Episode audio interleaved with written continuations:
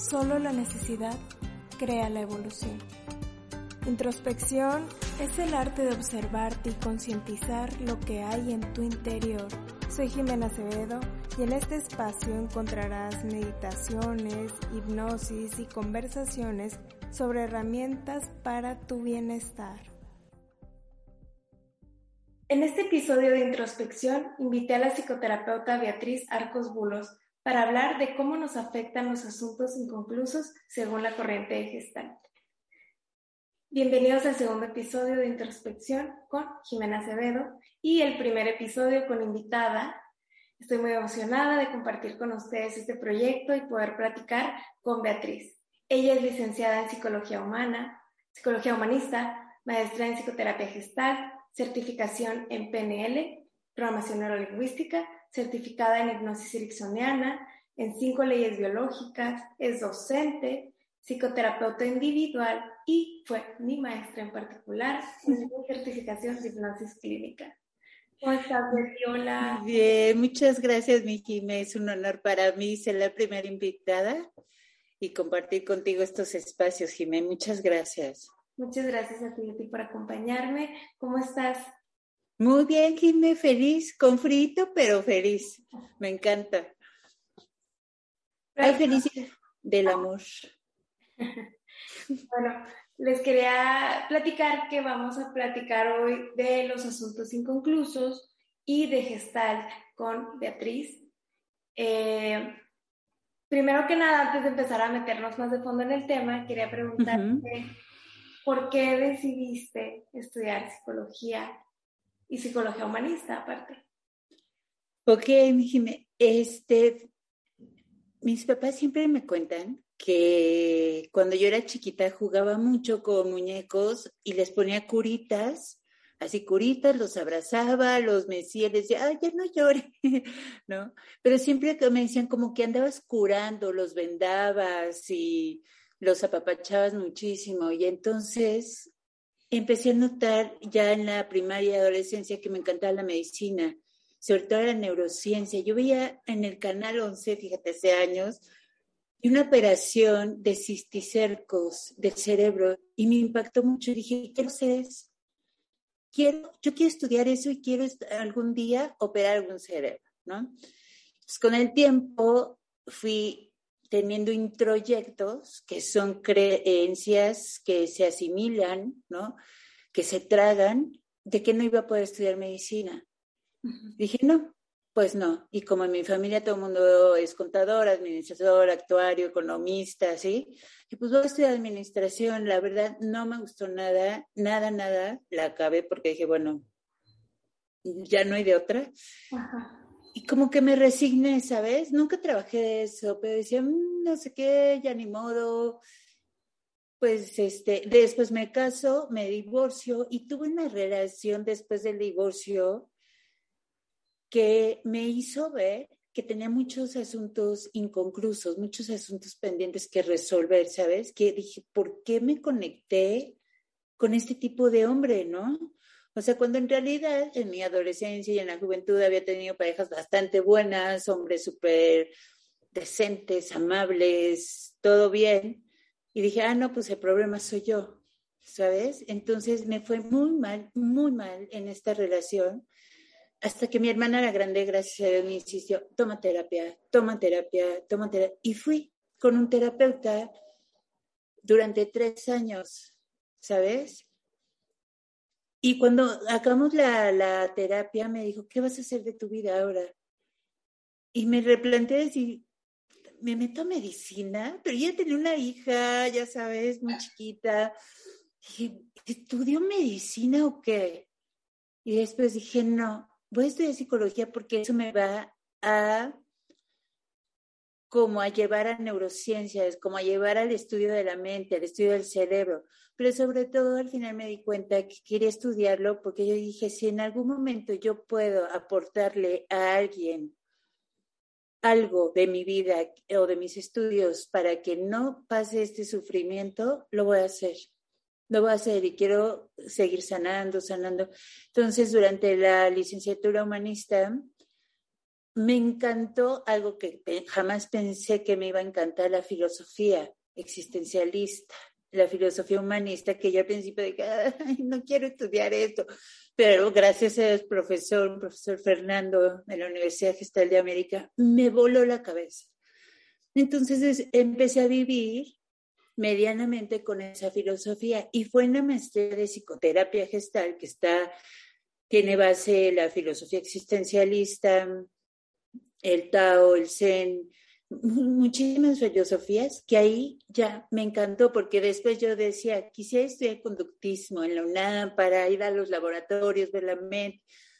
Pero después de estudiar este tipo de filosofía, dije, me quedo en la me encantó. Y, y cambió radicalmente mi vida en todos los aspectos, Jiménez. No, no sabes, siempre digo, valió la pena y para mí uno de los eventos más importantes de mi vida fue la maestría en psicoterapia gestal. Fue increíble, o sea, yo moría porque cada fin fuera clase, ya sabes, que estuvo muy duro porque salíamos todos llorando así, súper fuerte, pero me encantó, me encantó y a partir de ahí, de verdad, cambió todos los aspectos de mi vida. Por eso me encanta tanto. Qué padre. Gracias, mi realmente te puedo entender muy bien porque yo también soy licenciada en negocios internacionales y aunque sí me gustó mi carrera, no, yo sentía que me faltaba algo más profundo, ¿no? Algo que uh todo, mi ser de ganas de aprender más de eso, que me sorprendiera. igual cuando empecé a estudiar psicología y hipnosis clínica, dije, wow, yo también esperaba que fuera los módulos, pero o sea, ya, que disfruto más ese fin de semana que los demás, es que estoy estudiando. ¿no? Ajá, que todos los fines estudiábamos como locos y yo lo disfrutaba. Hipnosis también. Ha sido un parteaguas en mi vida, la certificación de hipnosis.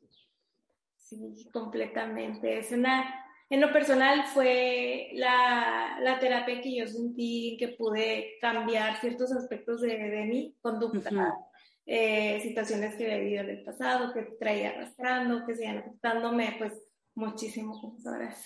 y, y sentí que con la técnica de hipnosis pues fue la manera en que pude trascender eso sin estarme obligando tanto a eh, no, no haces eso, no haces eso, no haces eso, como peleando. Es como, el, cambio es tan natural, tan espontáneo que cuando te das cuenta dices, ya no hago esto, ya no siento esto, ¿por qué me siento tan bien?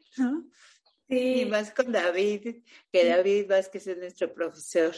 Nuestro maestro, con el, con el favor de Dios, próximamente estará invitado. Bueno, Betty, platícanos un poquito más de la Gestalt y cómo toman ellos esta parte de los asuntos inconclusos, qué es de qué trata esto y cómo, cómo lo trabajan. La, la terapia gestal, hermosa, viene desde la psicología de la gestal, que es diferente, ¿no?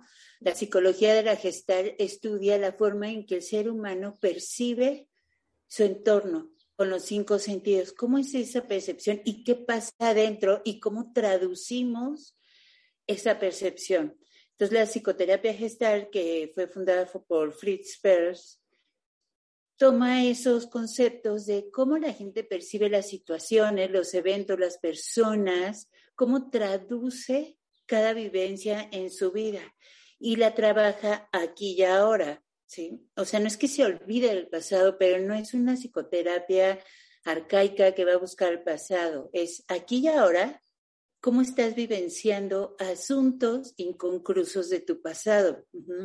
Y es una terapia muy vivencial. Los ejercicios son dinámicos de sentir, de expresar, de expresar lo no expresado, lo que siempre te callaste, ¿sabes?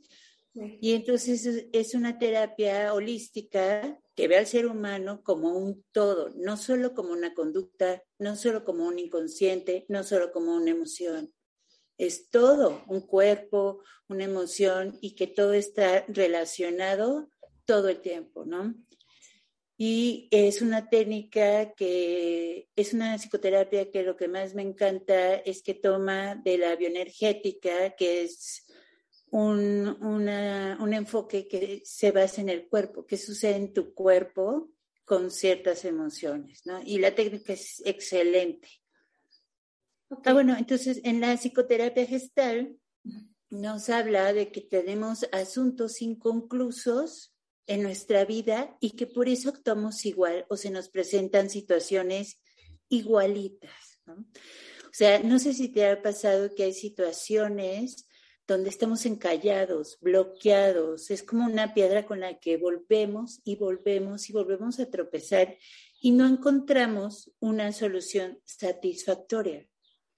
Y no es que seamos mensos o, que no sepamos o que no nos demos cuenta, simplemente decimos, ¿por qué actúo así?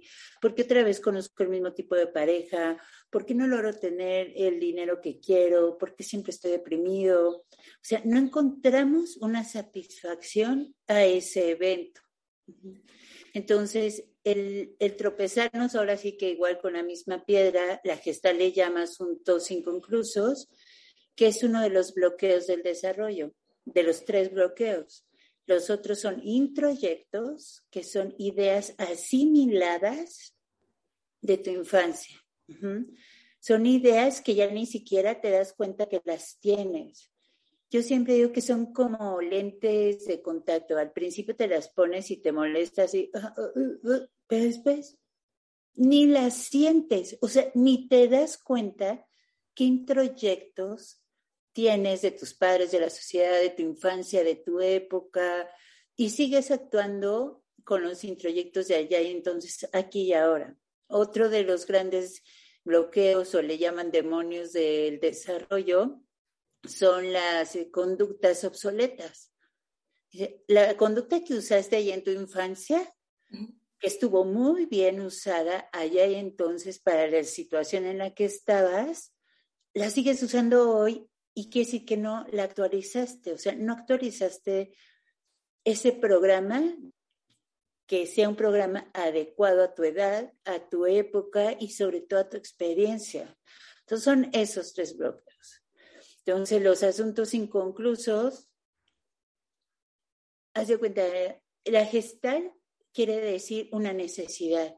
Así se traduce en español una necesidad abierta. Cuando somos, antes de nacer, mi Jiménez, tenemos muchísimas necesidades de en diferentes niveles y todas fueron satisfechas por nuestros padres, por el entorno y por eso crecimos biológicamente, físicamente y mentalmente, gracias a que sí esa necesidad fue cubierta, ¿no?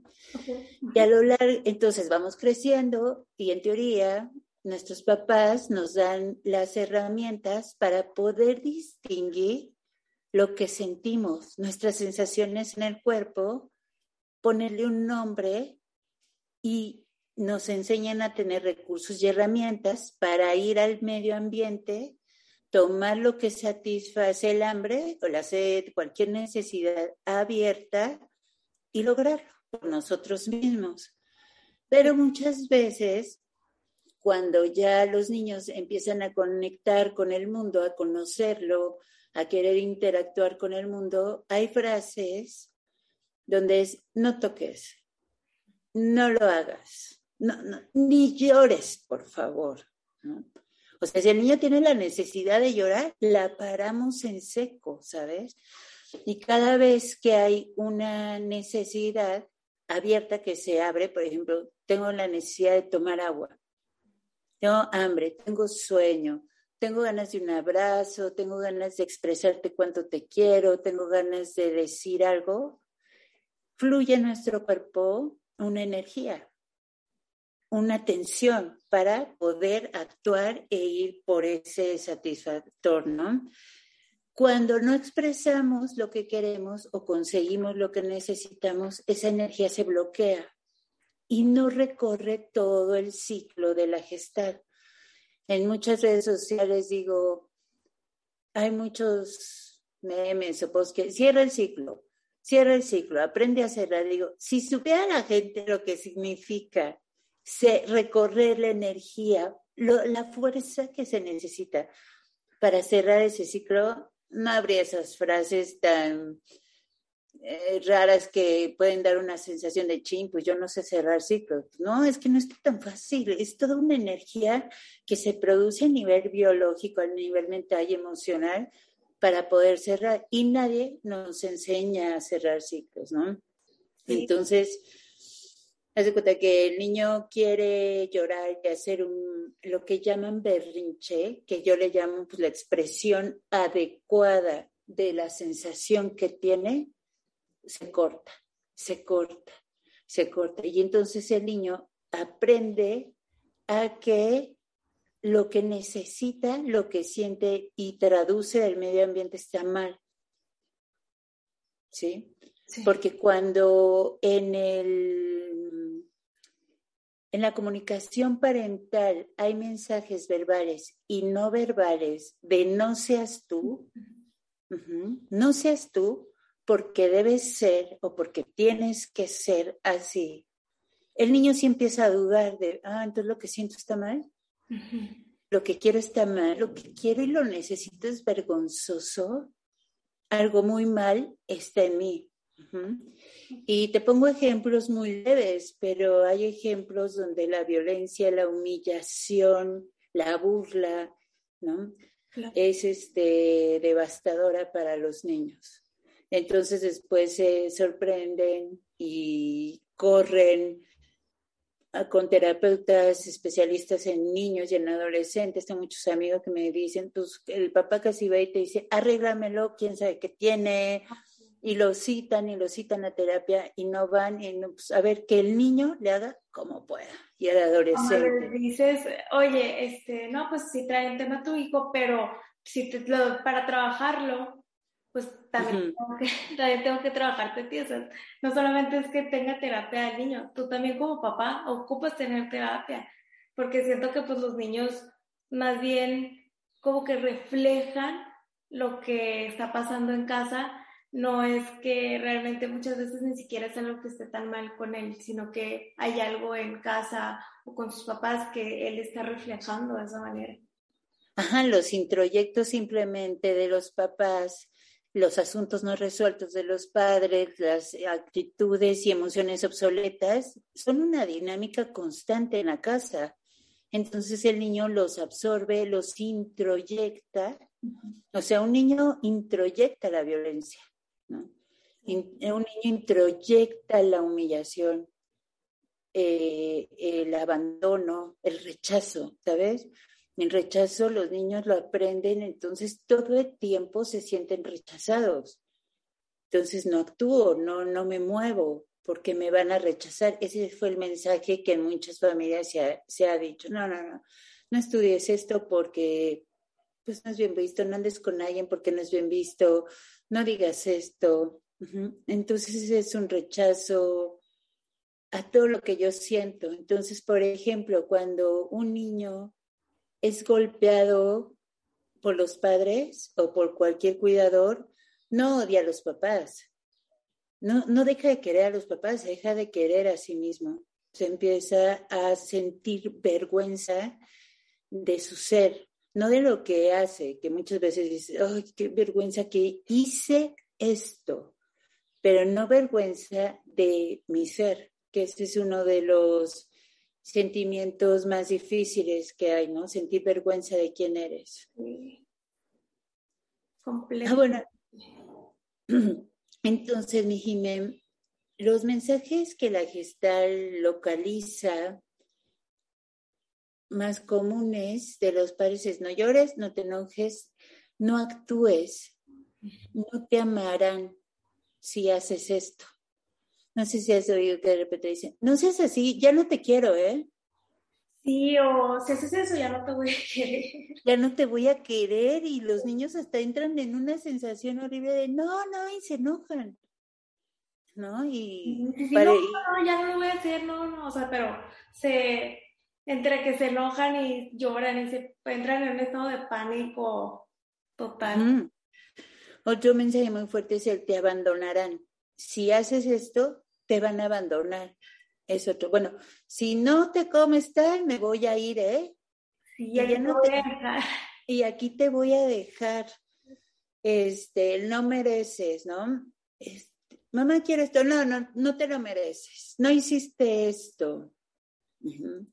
Entonces yo veo muchísima gente adulta que me dice, soy un paciente que me llama mucho la atención, que estudió en Harvard, en Cambridge, en todos lados, tiene doctorado de no sé dónde, y me dice, pero no, no estoy listo. ¿Para qué? para tal trabajo, ¿no? Ajá. Eh, y yo, ¿cómo si has estudiado así? No, no, siento que me falta. Ahí hay un mensaje de no mereces, no eres nunca suficiente, ¿no? Otro mensaje es estarás solo, si, si no te acoplas, si no haces lo que deberías de hacer y el otro te, rechazarán y te dañarán. Esos son los mensajes principales que se ven en el ciclo gestal, que es un ciclo muy interesante, da una metodología impresionante y una exactitud que para un terapeuta es muy, muy fácil encontrar todos esos asuntos inconclusos y esos mensajes. Con estos mensajes, el niño obviamente siente culpa, remordimiento, ira, tristeza contenida porque no expresa. Entonces ahí hay un asunto inconcluso, no exprese, siente rechazo, timidez, vergüenza, resentimiento y desidia. Cuando entonces tienes desidia, pues postergas todo el tiempo, ¿no? No tienes como esa disciplina. Y la desidia te lleva a no cerrar el ciclo de una necesidad, ¿sí? Entonces dices, es que tengo que hacer esto. Y sabes que si lo haces llegas a un reposo, a una homeostasis. Tu cuerpo entero y tu mente entran en homeostasis cuando ya cerraste esa necesidad y la desidia entonces te impide cerrar un asunto inconcluso. O cuando yo digo, quiero esto, voy a decir esto, y el mensaje aquí, la vocecita te, te van a rechazar. Mejor me hago para atrás y me quedo así y no llego al reposo. Entonces, todos estos mensajes tenemos la ilusión de que podemos ignorarlos, tenemos la ilusión de que podemos ignorar ciertas necesidades, ciertos proyectos, ciertos sentimientos, pero no. Siempre, siempre la gestal, la necesidad pulsa a cerrar para lograr el equilibrio y la va a cerrar sí o sí y por supuesto la cierra de muchas veces de una manera que no es saludable ni adecuada y por eso entonces con, este, conectas con el mismo tipo de pareja, por ejemplo. Para volver a repetir el ciclo y poder cerrarlo ahora sí, o sea, si no lo pudiste cerrar con una pareja, por ejemplo, buscas a la misma pareja en otra persona para poder cerrar ese ciclo. Para, porque hay una emoción pendiente que tiene que ser solucionada. Entonces creemos que a través de la pareja se soluciona el abandono, por ejemplo, de papá, el abandono de mamá, que son asuntos pendientes. ¿Mandé? Como buscando que te validen o que, ah, esta persona sí va a cambiar por mí o algo así. Ajá, sí, este, él sí me va a querer, él no se va a ir. ¿no? Pero como no cerramos el primer ciclo, el primer duelo, la primera pérdida, están abiertas muchas eh, emociones, muchas expectativas que me ponen muy tensa, que me ponen muy pendiente, incluso con celotipia, incluso con control. Y entonces la pareja dice, ay no, ¿qué onda? Ya me voy. Y se repite el ciclo y te quedas así de, ¿por? Si yo que le di tanto. No, entonces son esos asuntos pendientes los que te llevan a repetir una y otra vez la misma historia, el mismo guion, las mismas actitudes, gestos, sentimientos, una y otra vez con todas las parejas, ¿no? Con todos tus trabajos, con tus jefes, con tu dinero, una y otra vez ya tienes lana y se te va y dices, ¿por qué? ¿Por qué si no gasto tanto? O si, ¿por qué lo perdí? La salud, sobre todo. Bueno, con, imagínate, con esos mensajes de, de culpa, de rechazo, se comienzan a, formar temores. Claro. Entonces, el primer temor es a no sentir. a, porque si siento me van a rechazar o voy a sufrir. Entonces hay personas que de verdad el bloqueo se llama desensibilización en la primera fase, que ya no reconocen sus necesidades. No hay manera, ¿no? el cuerpo en, la bioenergética te explica cómo se va formando con esas tensiones que no han sido resueltas. Entonces, como terapeuta, ves el cuerpo de alguien, la forma, ¿no? Puede ser así. En, la herida de rechazo hay una parte del cuerpo que está como diferente, como un faltante, como algo. Entonces dices, ah, no siento, entonces mi cuerpo va a ser así, no siento para que no me toquen aquí las emociones, entonces desarrollo un miedo a sufrir. También está el temor al castigo. Me van a castigar si digo, si hago, si pienso, si voy a la acción. Al rechazo y sobre todo, por ejemplo, en un bloque que se llama confluencia, que es el mensaje es tú mandas y el miedo es al abandono. Entonces ahí se desarrolla la dependencia emocional. Porque, por ejemplo, eh, grados así fuertes que te dicen, ¿qué quieres? ¿Helado de vainilla, chocolate? El que sea. El que tú el que sea. El que quieras. No, no, me da lo mismo. Entonces ahí ni siquiera estás planteándote qué te gusta más, si el chocolate o la vainilla, porque el mensaje es tan fuerte de te abandonarán que empiezas a confluir con el medio ambiente. Yo confluyo con todo lo que me digan y tú mandas.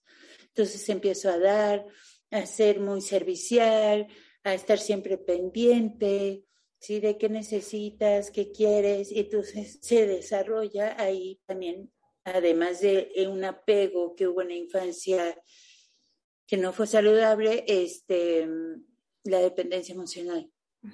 El miedo es a me abandonarán. Entonces yo me pongo de tapete, de piñata, de esclava, de reina, de lo que tú quieras, pero no te vayas.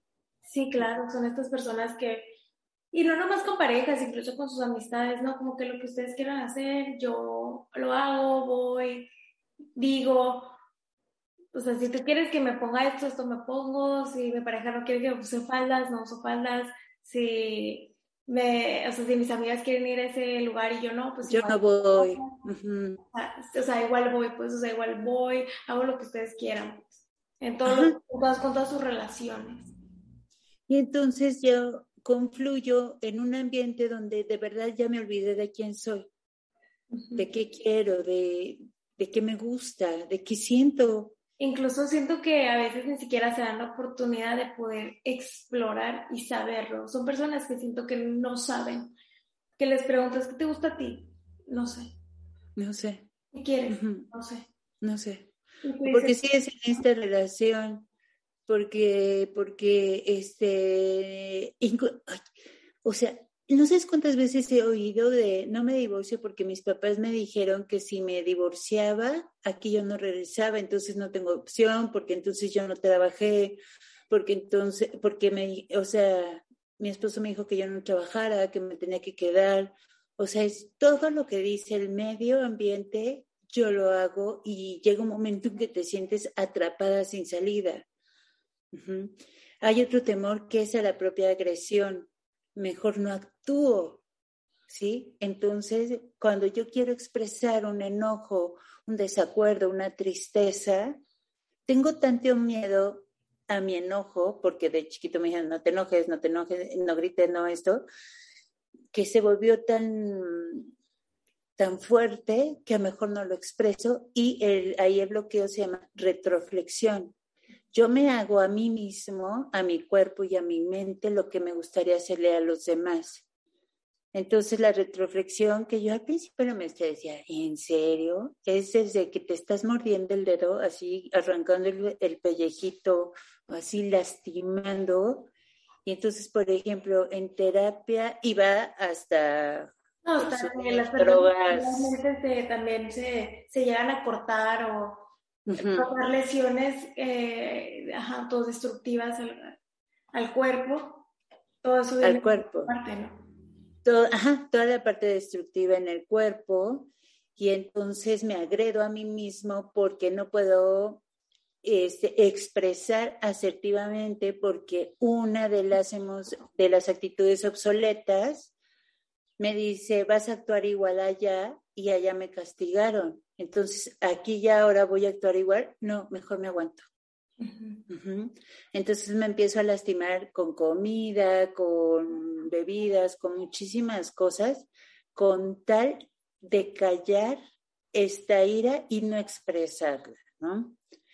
También hay otro temor que es al enfrentar. Entonces, este, no hago, no logro y no llego a la fase de reposo, que está hasta acá, imagínate, empieza así todo un ciclo, un ciclo, y tenemos que llegar al reposo para decir, y entonces también tengo temor a ser libre y a triunfar, porque los asuntos inconclusos no solo son con personas o situaciones, también con el éxito y con el fracaso tengo asuntos inconclusos.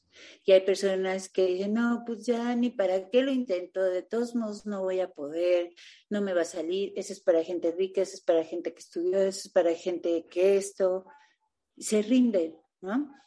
Y y del otro lado es, lo voy a lograr porque lo voy a lograr a pesar de mí y en contra mía, ¿no? Ahí hay un asunto inconcluso donde los logros se vuelven como un, pues un tormento, ¿no? Porque lo tengo que lograr, lo tengo que lograr.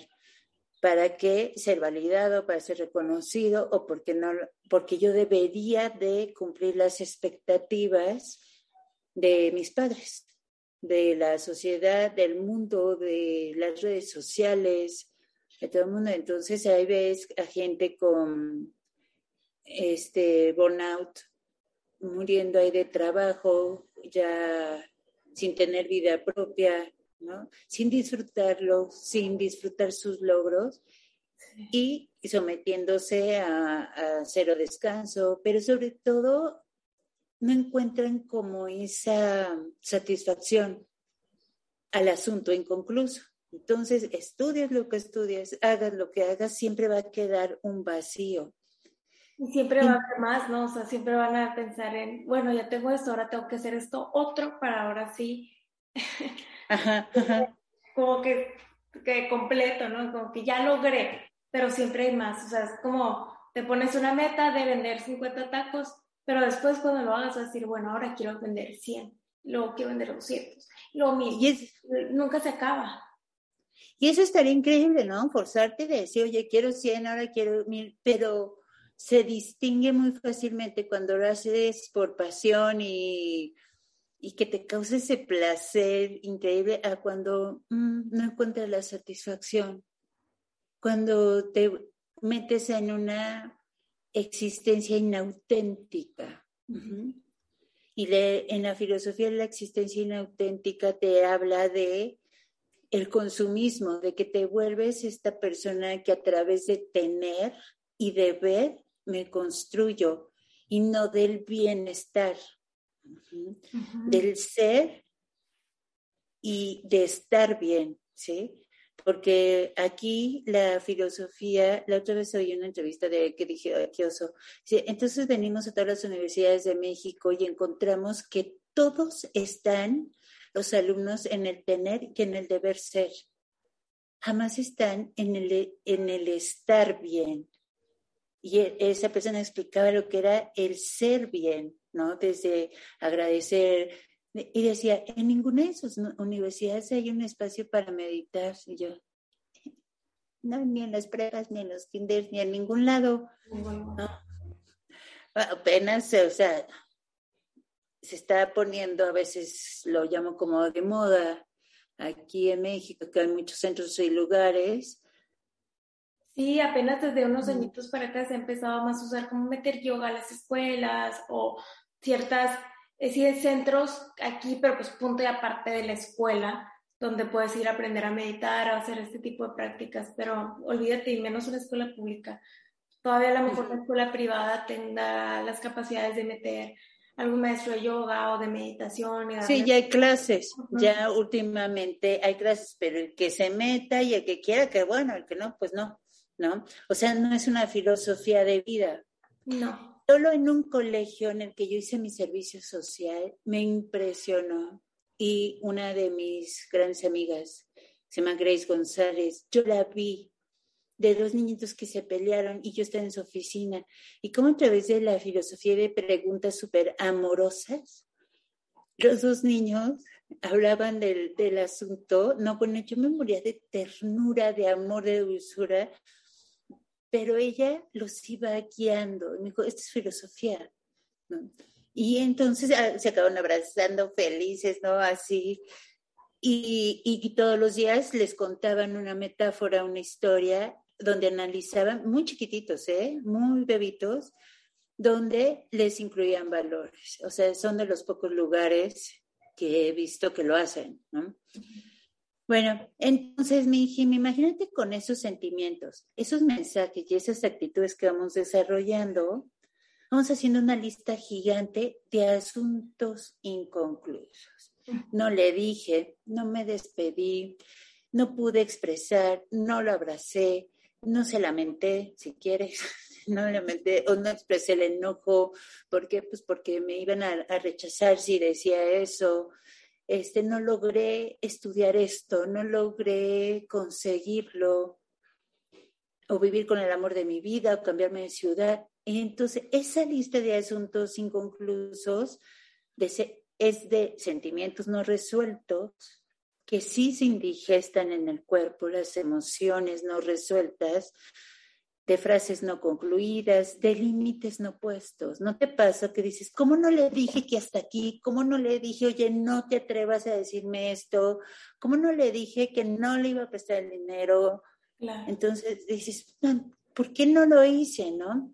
Y sobre todo es una lista de sueños repetitivos, los asuntos inconclusos las necesidades o las gestales abiertas, siempre en nuestro inconsciente lo va a mandar en sueños.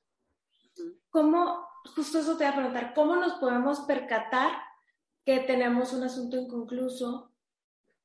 Mm. ¿Cómo, se, se refleja un asunto inconcluso? Uno, en los sueños repetitivos, que es un, si un día tienes una pesadilla pero ya no la vuelves a tener, pues no, es un sueño que está repitiéndose una y otra vez. Dice, siempre sueño lo mismo. Allí hay un mensaje que en psicoterapia, a través de un role-playing, se, se, se recibe el mensaje de cada uno de los personajes del sueño. Y el paciente no sabe, es que hay un insight impresionante, súper revelador del mensaje y de la necesidad que dice, claro, claro, ¿cómo no lo vi? Este es el mensaje que yo necesito en mi vida resolver. Lo resuelven y se acaba el sueño. Ok, ajá. Otra forma, mi es que tú construyas una y otra vez un diálogo con una persona que no está presente, que es todo el diálogo es en la mente, donde le digas lo que sí le tenías que decir. Entonces, ahora que lo vea, le voy a decir no sé qué, híjole, ¿cómo no le dije? Hoy le hubiera dicho así, a ver, no sé qué, y se lo hubiera mentado, pero ahora que vea a mi papá, pero ahora que vea a mi mamá, entonces ese diálogo repetitivo es un indicador muy fuerte de que tienes un asunto inconcluso con esa situación, con esa persona, con ese evento, y que hay que resolverlo, porque ahí está lo no expresado, lo que no dijiste por miedo al rechazo, por miedo al abandono. Incluso cuando no quieres decirle a alguien porque te da miedo lastimarlo o hacerlo sentir mal, también puede aplicar. Claro, ahí es temor a mi enojo, porque dices, mejor no lo expreso porque lo va a lastimar y, yo, ¿y por qué no usas la asertividad? Aunque estés muy dolido, triste, enojado, también puedes ser asertivo con las palabras, ¿sí? podemos enfrentar conversaciones difíciles, conversaciones que duelen, pero de una forma abierta, con un objetivo a solucionar, a acercar, no alejar, pero a veces somos francotiradores. De verdad nos volvemos francotiradores con las personas que más amamos. Y justo eso hablábamos el otro día, ¿no, Betty? De cómo las personas tenemos, ah, tenemos esta tendencia a expresarnos ya que, ya que está lleno el vaso, ¿no? Ya, ya que tenemos tanto enojo, tanta frustración por algo y nos quejamos ya que no aguantamos, pero en lugar de, en lugar de la primera vez que me enojé, la primera vez que la persona hizo algo así, no lo, lo, dejo pasar. Y la segunda, y la tercera, y ya, a lo mejor la cuarta, quinta, dices, no, ya no, porque hiciste esto, bla, bla, bla, y se enojan y lo dicen de la, manera, de la peor manera, pues con las peores palabras. Las peores palabras donde ya no hay vuelta atrás a veces, y muchas veces nos dicen, cuida tus palabras, pero no sabemos que las palabras también nos cuidan, también nos habitan. Las palabras tienen un poder muy fuerte en nuestra mente y en nuestro cuerpo, en nuestras decisiones, y nuestras palabras pueden definir un rumbo y todas nuestras relaciones. Entonces podemos desarrollar, practicar, aprender, porque no es que nacimos ya con esa, o sea, sí tenemos esa habilidad, pero no la hemos desarrollado. Y entonces las conversaciones acercan, no alejan. Sí, sí. Y entonces de verdad le dices lo que realmente sentías, ¿no? Yo, por ejemplo, mi Jimé, cuando estaba casada, estaba muy enojada porque mi ex esposo nunca llegaba, y puedo decir nunca porque de verdad fue nunca, o sea, esa es una generalización.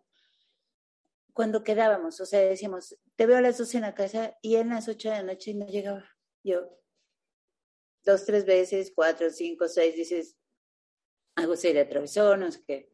¿Comemos? No. El fin de semana, no. Y no llegaba y no llegaba, ¿no? Entonces, en lugar de yo expresarle lo que yo estaba empezando a sentir, lo que yo me estaba dando cuenta, este, cada vez que en la noche llegaba, yo corría a la cama así, me hacía la dormida así Y no lo decía, ¿no? Entonces me, este, me decía, ya terminaste, yo, obvio, y me volteaba y decía, bye.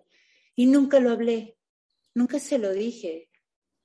Hasta que un día dije, me voy a divorciar, bye. Pero sin decir ni agua va, ¿no? O sea, un día me desperté y dije, me voy a divorciar. Nunca lo dije para... Ya tenías mucho tiempo con eso, digamos. esa bomba. Sabía, ¿no? O sea, él ni sabía que tú habías pensado en, en divorciarte y tú ya era Ajá, y aparte yo me enojaba y no había distinguido que estaba triste. Okay. ¿Me explicó? O sea, hasta después dije, claro, lo que sentía era tristeza, como desilusión, y yo lo manifestaba con muchísimo enojo. Entonces, pues yo agarraba a mi bebé, me iba al club todo el día, iba con mis amigas todo el día, hacía mil cosas y, y yo decía, mira, aquí ni nos vamos a pelear, tú tu vida, yo la mía, y hacemos como una vida muy diferente, ¿sabes? Yo, o sea, sí tengo la habilidad de conectar con mucha gente, de hacer muchos amigos, entonces me empecé a meter, a meter en grupos sociales, hice muchos amigos, íbamos a, a Veracruz, a Tuxpan, esto, y wow, entonces yo decía, por mí no llegues, ¿eh? Llega ese punto. Ajá, sí, me, me daba exactamente lo mismo si estaba o no. Y con el tiempo y con psicoterapia dije, claro, era tristeza lo que yo sentía.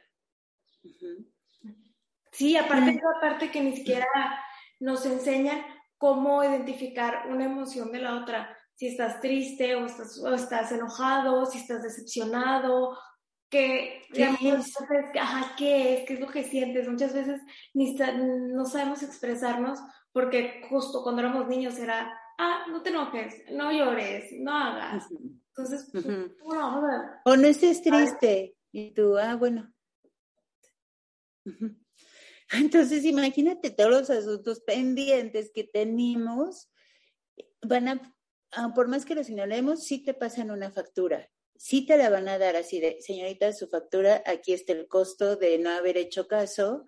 Y esa factura sí se va a manifestar en síntomas, en enfermedades, una insatisfacción en las relaciones que entablamos, ¿no? En relaciones con los papás. O sea, una forma de darte cuenta que hay asuntos inconclusos, así, una de las miles, es llegas a casa de tus papás y estás en tensión y ya te quieres ir. ¿No? Ya nada más voy, paso, saludo, ay, bueno, ya me voy, ¿no? Así, ah, hola, ¿cómo estás? ¿Sabes que estoy ocupada? No sé qué.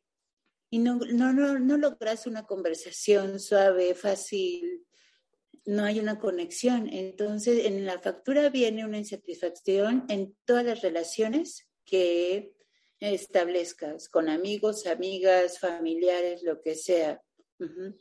Y sobre todo que la vida se puede volver este, poco amable, insulsa, apática, aburrida. Es un aburrimiento existencial el que se siente, donde no hay nada que te llene. Y entonces ahí llegas a estar implotado, o sea, muy sobrecargado de emociones y de asuntos no resueltos que roban tu energía y se siente físicamente como un vacío en el pecho o en el estómago. Muchos pacientes te dicen, tengo un vacío aquí, siento un vacío que no me deja estar, que haya insomnio, que haya apatía. Y entonces ese es un vacío ya infértil. Ya no puedes sembrar nada, ya no puedes cosechar nada. Entonces, en psicoterapia, en el consultorio, yo invito a abrir asuntos inconclusos para abrirlos para observarlos, observarlos para sentirlos, porque esa es la máxima en la gestalt, sentir, aprender a sentir como debimos sentirlo allá sin que hubo, sin que hubiera ese introyecto. esa pausa, ese no lo hagas. No lo hagas y entonces la tensión del cuerpo se volvió una coraza. Y entonces, aquí y ahora, lo puedes observar para sentirlo con la fuerza necesaria que te, invite a, a expresarlo como de verdad necesitas expresar un enojo. Obviamente en un ambiente cuidado, en un ambiente dirigido, cómo expresar un enojo de vaciado, no un enojo de mentada de madre, es el enojo para poderlo vaciar, es un llanto de vaciado, no de queja. ¿Sabes? Cómo poder, he visto que cuando es enojo en particular, ¿no? Que incluso los invitan a golpear algo, a gritar, pero dentro de este, dentro de este, dentro, dentro de la terapia, dentro de un espacio seguro, eh, no necesariamente tienes que ir con la persona a gritarle a esa persona o decirle a esa persona, sobre todo cuando fue hace 20 años, ¿no? Y sería un desastre, ¿estás de acuerdo? Y sí he visto terapeutas que mandan al paciente decir, ve y dile a tu papá y miéntale la madre, exprésale, y dice, no, obviamente no. No, porque es una historia tuya, es una historia que te pertenece, una interpretación que tú hiciste. O sea, tú y eh, como eras muy chiquito, interpretaste que tu papá te abandonó porque no era suficiente. Allá y entonces fue una interpretación adecuada para un niño, pero aquí ya ahora no. Entonces, tu interpretación ya aquí en el consultorio la vienes a dejar y sobre todo actualizar. Te tienes que actualizar. Entonces empieza, ya que te deshaces de los introyectos, de las conductas obsoletas, que es un trabajo que toma tiempo, que no, no quiero decir que es difícil, pero toma tiempo entrenarte en esto, lograrlo. Comienzas a sentir ese vacío fértil, ya, un vacío nuevo que te da paz, la nada, donde de verdad vas a, a encontrarte a ti. Y ahí, en ese vacío, puedes mirar a tu yo real, a tu yo verdadero y preguntarle, ¿quién eres tú? ¿Quién eres tú? Hasta que encuentres la respuesta en el dulce no hacer nada, ¿no? Claudio Naranjo dice. Ese placer de no hacer nada. Es un placer de estar aquí en contacto con tu respiración para encontrar esa respuesta es una invitación a tu mente perdida en el pasado, en el futuro, a regresar a tu centro y encontrar esa respuesta. ¿Quién eres tú? ¿Qué necesitas? Y con todo el amor del mundo y sin juzgar, escuchas tus reales necesidades con todo el amor del mundo, con toda la dulzura, te comprometes como adulto a resolver esas necesidades. Y a decirle... Ah, no, A decirle ese tú, yo me encargo. Yo lo hago. ¿sí? Yo voy a ir por ti y te voy a escuchar todo el tiempo. Todo el tiempo voy a estar al pendiente de ti pero sobre en un vacío fértil, donde puedas volver a sembrar lo que quieres. Ya que cerraste el asunto incluso, pasaste la página. Y se siente muy rico, se siente, es un alivio, es una sensación de paz, pero sobre todo energía, donde fluye y hasta tus papás de repente dices, ¿y esta qué, qué le pasó? ¿Por qué tan amorosa? Y, sobre todo tiene una espontaneidad muy buena. ¿Cómo podemos eh, trabajar nosotros a lo mejor, si no hemos ido a la terapia o no, ahorita en este momento no podríamos, pero queremos trabajarlo, ¿cómo podríamos trabajar en, llegar a esos puntos o cómo podríamos cerrar un asunto? ¿Hay alguna manera en que pudiéramos hacerlo nosotros con actividades desde nuestra casa? Sí, o sea, yo opino, pero es algo muy personal, mi Jimé, que si estos síntomas, estos temores, estos mensajes ya están muy fuertes y te están afectando, sí, sí vayas a terapia. No, o sea, porque todos tenemos un punto ciego cuando estamos en medio del huracán. ¿Estás de acuerdo? Así en medio de la tormenta hay un punto que no veo, no, no sé cómo salir. Y es cuando es muy difícil, es muy difícil sacarte a ti solito cuando ya está, cuando ya explotó, ¿no? Cuando ya está que creo que es cuando llegan más personas a terapia, es cuando ya dicen, esto ya me sobrepasó, ya no puedo. Claro, es como ir caminando con los pies hacia adelante, pero con la cabeza hacia atrás. Entonces, sí es un buen principio darte cuenta de cuáles son tus asuntos inconclusos, poner el nombre, apellido, pero nunca va a ser suficiente. Hay que ir a la acción, hay que resolverlo. Y una de las maneras que yo creo que es más efectiva es la meditación. Meditar todos los días en un silencio que te permite escuchar el fondo, el verdadero fondo de lo que hay en, el, en la puntita del iceberg, porque es lo único que vemos. Pero abajo del mar hay un bloque de hielo impresionante, entonces hay que silenciarse, meditar para escuchar qué es allá hay entonces lo que está doliendo, ¿sí?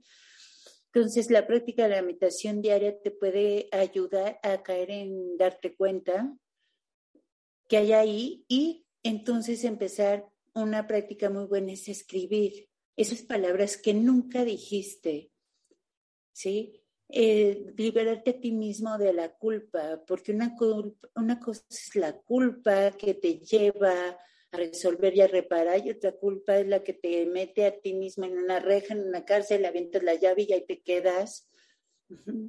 Este.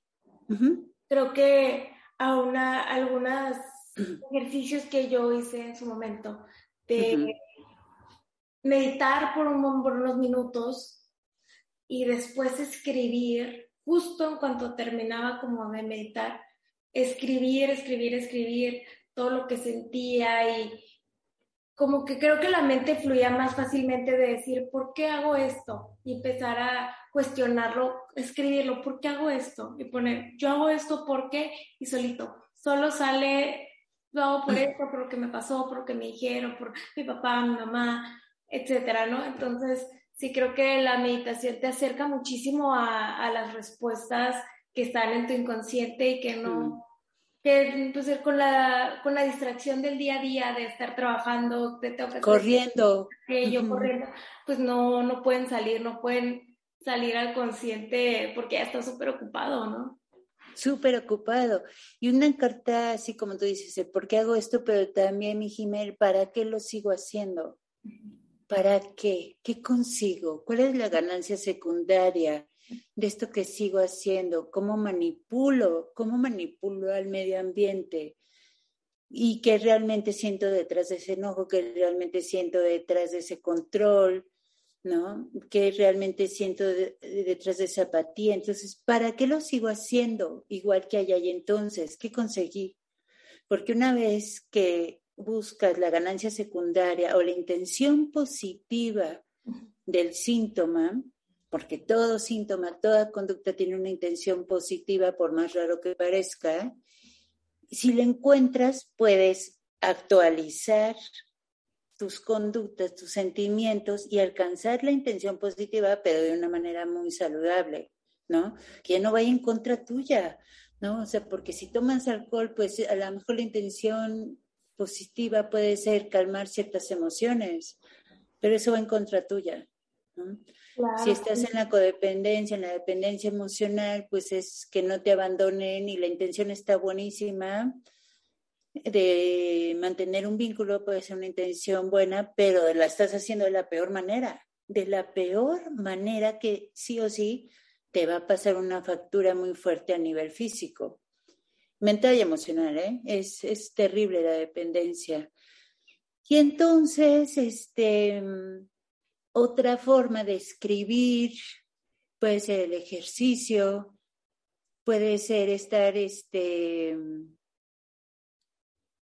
desarrollando la asertividad, ¿sabes? Para tener este, esas conversaciones que cierran, que sanan, que concluyen.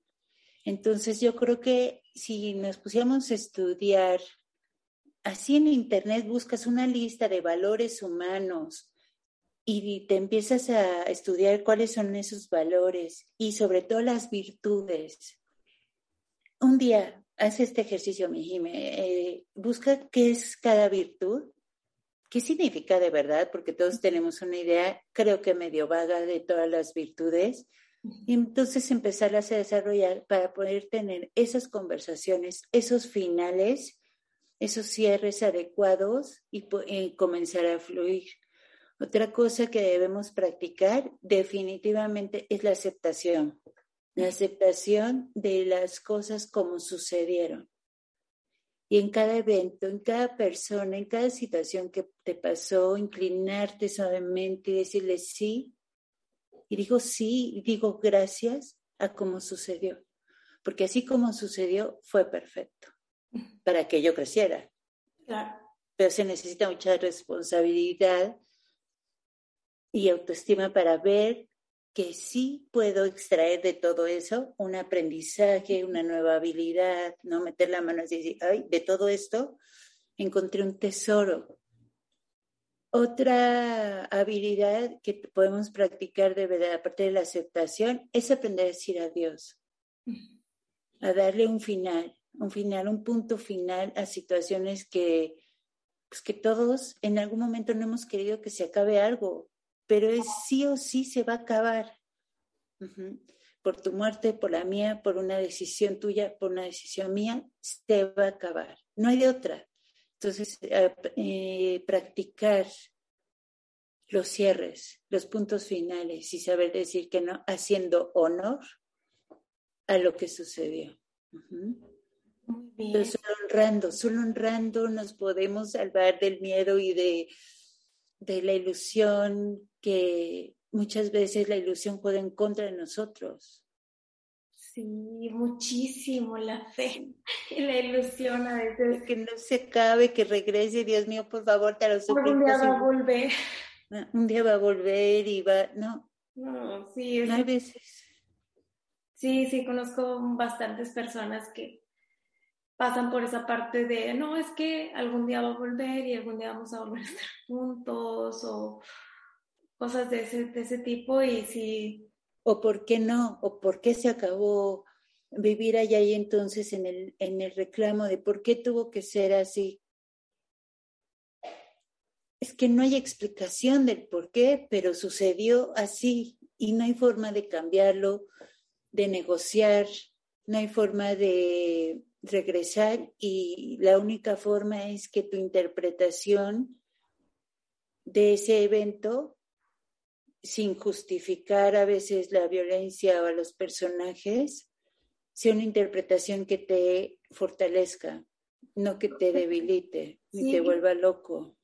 Sí, creo que ese tipo de situaciones cuando ya logramos verlas con con una, con una nueva mirada de aceptación, de aprendizaje, nos hacen más fuertes, nos hacen mucho más resilientes, nos hacen más agradecidos de poder vivir de otra manera, poder hacer las cosas de otra manera desde, desde, desde poder aceptarlo, tomarlo y decir, ah, bueno, ya vi que eso no me gustó o no me lastimaba, no me gustaba. Bueno, ahora, ¿qué puedo hacer para hacer algo que sí me guste, que sí me haga sentir bien? Claro. Que, que sea positivo para mí, que me nutra y verlo, pues hay veces que incluso nos ayuda mucho a conectar con otras personas que están pasando por situaciones similares y ver cómo esas personas han salido adelante, qué han hecho, para poder darnos una idea de qué podemos trabajar nosotros para cambiar nuestro, nuestra perspectiva y salirnos de ese evento o situaciones que nos que traemos cargando y cargando. Claro, porque a veces creemos que somos a los únicos que nos pasa entonces, por eso es tan buena la psicoterapia de grupo, porque ahí encuentras espejos, encuentras soluciones, encuentras un grupo de apoyo donde te contiene y wow, es, yo creo que la terapia de grupo es uno de los mejores inventos del siglo que hay. Sí. ajá, mucha gente se siente vulnerable, pero la verdad es que un buen terapeuta logra hacer un ambiente y un espacio de contención maravilloso donde ah, todo es tan bonito. Sí, muy, muy bonito, son maravillosos. Y bueno, entonces creo que ya para terminar, podríamos decir que los, eh, los, los asuntos inconclusos nacen desde la infancia y los podemos cargar toda la vida. La vida. si, no, los, si no hacemos algo por concluirlos y cerrarlos, pasar página a lo siguiente. Pasamos. Yo conozco muchísima gente que murió con muchos asuntos inconclusos, que los llevó a decisiones, los llevaron a decisiones donde el final de su vida no fue pues satisfactorio o padre, ¿no? Entonces yo veía, obviamente, pues sin opinar desde lejos, dije, si hubiera podido cerrar este asunto inconcluso con su mamá, sí, hubiera estado tan padre, digo, cada quien su historia, cada quien su destino, cada quien necesita escribir un capítulo y eso se respeta y se honra. Entonces, a veces el ego de decir, así soy yo y qué, ¿sí? No, no, no, esas cosas no, porque son así, deben de ser así y están en un super yo, muy, con un juez interior muy fuerte, no te va a permitir cambiar asuntos inconclusos, ni conectarlos, ni verlos, ni sentirlos para poderlos eh, trascender, ¿sabes? Entonces sí es cuestión de valentía, de respeto a uno mismo, de responsabilidad personal, comenzar a sentir porque digo algo, mi Jiménez, se va a oír muy de anciana, pero en mi época, no sé si no había tantas patologías o qué, pero hoy veo a chavos a más temprana edad muy rotos, rotos de formas espeluznantes, de formas que yo no había oído antes, de formas que no me imagino que pasan en sus familias. Y realmente yo también me he dado cuenta que, que las generaciones que vienen ahorita están muy, tienen, están pasando por situaciones más de, depresiones y ansiedad muy chiquitos, niños. Por sí, síntomas rarísimos que decimos, ¿esto qué? ¿Ahora esto qué? Eh, ¿Drogas nuevas? No, drogas nuevas, muchísimo. Las redes sociales yo creo que son el peor invento que ha habido en este mundo. Digo, cuando las usas bien, qué bueno, qué padre. Cuando las usas para conectar están padrísimos, pero sí o sí, de cierta manera, te llevan a compararte, a ver vidas perfectas que pueden lastimar, agresiones brutales. entonces cada vez sí, sí veo más papás y mamás mm, con muchos bloqueos, con bloqueos que de verdad están destruyendo a los chavos. Entonces, tomarnos un poco de tiempo para asistir a terapia, a grupos, a talleres, yo creo que es lo mínimo que podríamos hacer, porque la vida se va tan rápido, es tan corta, es tan... que vale la pena hacer un cambio y reconocer lo que hay que sanar y solo con el objetivo de tener una vida más amorosa, más pacífica, más tranquila. Claro, y poder darnos a nosotros mismos lo que necesitamos, porque creo que uno como, como persona, como humano, cuando logramos satisfacer a nuestro niño interior, nosotros, el, el vacío que tiene nuestro niño interno, es el punto cuando ya empezamos a poder disfrutar la vida como un niño y como un adulto. Y yo dejo siempre un ejercicio a mi Jimé, que yo lo hago todos los días. Puse una foto mía en mi cuarto de chiquita, a mi altura, a mi estatura, y paso todos los días y la besuqueo y le digo, vámonos al consultorio. Digo, si alguien supiera lo que pasa por mi mente, entonces llego a mi consulta y digo, mira, mira lo que logré, fíjate, vamos a hacer esto, así como si estuviera ahí, siempre cuidándola, siempre amándola, siempre diciendo, lo logré, lo logré gracias a ti, o sea, logré la carrera que quería, logré todo, tener esa vida tan tranquila, tan en paz y ya no esos demonios con los que me atormenté muchísimo tiempo, muchísimo tiempo, sobre todo en la adolescencia, en, la, en los 20, la pasé muy mal. Entonces hoy veo y digo, lo logré. Sí, sí, yo también tengo una foto de fondo de pantalla en mi celular de, de mí cuando estaba chiquita y también siento que me ha ayudado mucho. Entonces, sí, ese buen ejercicio. Sí, es muy bueno. Creo que es una manera muy bonita de validar a ese niño y darle un lugar. Entonces, pues bueno, Betty, si te, te gustaría decir alguna otra cosa, tus redes sociales, qué estás haciendo ahorita, qué vas a hacer próximamente o algo. Mi red social creo que tú te la sabes mejor porque, porque Beatriz Arcos estoy en Instagram, de Facebook no. Este, sí tengo, pero es como la personal para echar relajo, ya saben. En este, ahorita pueden buscar. Ajá, en Instagram voy a empezar este junto con tantas personalidades, mi Jime, que lo, lo oigo con quién voy a estar en un diplomado ahorita en marzo impartiéndolo de las cinco leyes biológicas con Erickson, o sea, Hammer de las cinco ah. leyes y Erickson, ¿no? De, de, hipnosis. Este, tenemos una sorpresa de un congreso mexicano internacional que va a estar muy bueno. Y ando, ¿qué más? ¿Qué más estoy haciendo? Pues voy a también voy a preparar un taller de del buen amor, de cómo se siente el buen amor. ¿no? Ay, qué bonito. pero sobre todo lo que más me vuela a la cabeza es este diplomado que voy a dar junto con, sobre todo con un profesor, Felipe, de las cinco leyes biológicas, Luis Sierra, un gran amigo, Dan Short. Ahí, ahí está en mi Instagram la promoción. Por quien se anime, va a estar buenísimo. Qué padre, qué emoción. Gracias, mi Jimé. Muy bien, Betty. Entonces, agradecerte por estar aquí, por darme este tiempo, este espacio. Me encantó platicar contigo, se me hace un tema padrísimo. Y pues, entonces, nos vemos luego. Va. Te agradezco yo mucho, mi Me encanta todo lo que has hecho, todo cómo te entregaste a la terapia y el cambio radical, padrísimo. Y que estás haciendo y sobre todo verte con tantos logros. Eso así, mira, la sonrisa en grande. Muchas gracias.